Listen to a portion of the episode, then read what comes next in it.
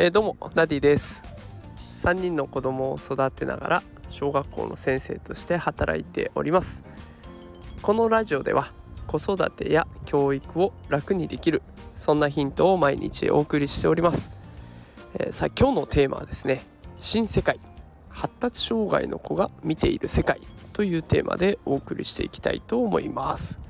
えー、今日は発達障害についての投稿になっていきます、え、結論を先に伝えますと発達障害の子が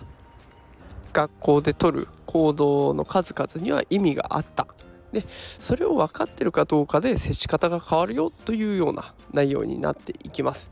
えー、子育て世代の方とかねあと学校の先生方向けの放送になっていますので、まあ、よかったら最後まで聞いてください。で今日はね参考にした記事がありまして発達障害の息子が授業をサボるサボるのは自分を守るためだったっていう記事があります。でこれよかったらあの私のノートのリンクをこの放送の概要欄に貼っておきますので、えー、そちらからご覧いただければと思います。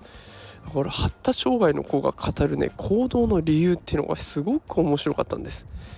参考にした記事に出てくるのが竜太さんという子供ですね。で発達障害の中でも ASD と言われるやつと ADHD、こだわりが強かったりちょっと多動性があるよとかって言われるやつですね、これらを合わせ持っている子です。でその子が見ている学校の様子っていうのを紹介していこうと思います。これから、え3つの場面でそれぞれお話をしていきますが全て竜太さんの,、ね、あのお話を引用させてもらっていきます。1つ目体育の時間に寝転んでいる竜太さん、えその言い分を聞いてみましょう、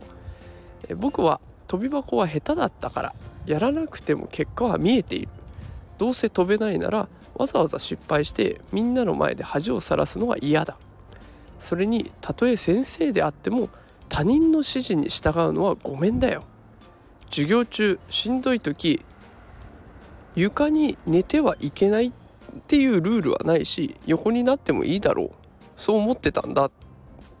まあ、確かにね発達障害を抱える子って運動が苦手なこと結構あるんですよね。でそうなるんだったらやっぱり他人と比較されるような授業はやめてみんなで遊ぶくらいのね授業をしていく必要がありそう。だから比べられないで済むそんな授業を作っていく必要がありそうです。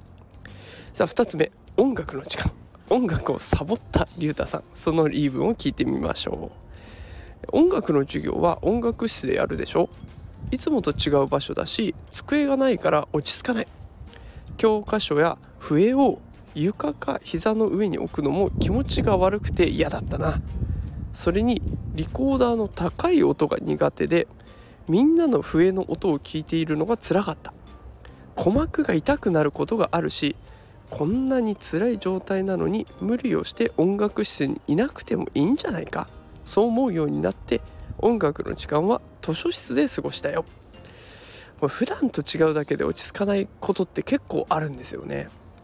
あの空間を似ている場所に設計したりとかヘッドホンをつけるとかっていう対策があればこれはクリアできるんじゃないかなと思いました。で3つ目学校に対するいろいろを語ってくれてます。そもそも学校には決まりやルールが多い。気持ちよく従えないよう従えないようなルールもある。でも従わないと他の人から反感を買ってしまう。だから我慢してできるだけルール通りにしてるけど本当は嫌だった。ルールを守らないやつは問答無用で悪いやつにされちゃうから怖いよね。小学校6年生の時そういうみんなの視線に気がついた。だから目立たないようにしないと。気をつけるようにし始めたけどあこういうこと言ってくれてます。で正直私もねあのルールが多すぎて小学校の時不登校になってます。あの発達障害を抱えていればルールに当てはまらない行動をする子だって出てきて当然ですよね。で私だって発達障害あるのかもしれませんけれども不登校になるぐらいですからやっぱりルールには当てはまらない行動をする子だったわけです。学校のルールの見直しは、まあ、今ねいろんなところでブラック校則やめようとかいう話出てますけど今後もずっとそういった子たち発達障害を抱えてる子たちの目線でもルールの見直しっていうのは必要になってきそうです。さあいかがでしたでしょうか？あの発達障害を抱えてる子の視点からねいろんなことを教えてもらうと新しい発見がたくさんあって面白いなと思いました。これが分かるだけで大人の側の対応の仕方も変わってくる。でもしかしたら学校全体のルールも変わるかもかもしれませんね。であのこの記事の元になっている本もありまして発達障害できないことには理由がある。っていう本があります。これ私買ったこと読んだことなかったんですけどちょっとこれ読んでみようかなと思います。またこれ面白かったらね紹介させていただこうと思いますが気になる方もいらっしゃると思うので、えー、その放送あこの放送の概要欄にそのできないことには理由があるっていう本のリンクも貼っておこうかなと思いますのでもしよかったらあの読んだ感想など教えていただけたら嬉しいです。私も読んでみたいなと思っております。さあということで今日は発達障害発達障害のことについて、えー、お話をしてみました、えー、子育てのヒントになったら嬉しいなと思っております。ということで今日はこの辺で終わりにしたいと思います。もしこの放送を気に入っていただいた方はいいねとかコメントいただけると嬉しいです。それではまた明日夕方5時にお会いしましょう。それでは皆さんさようなら。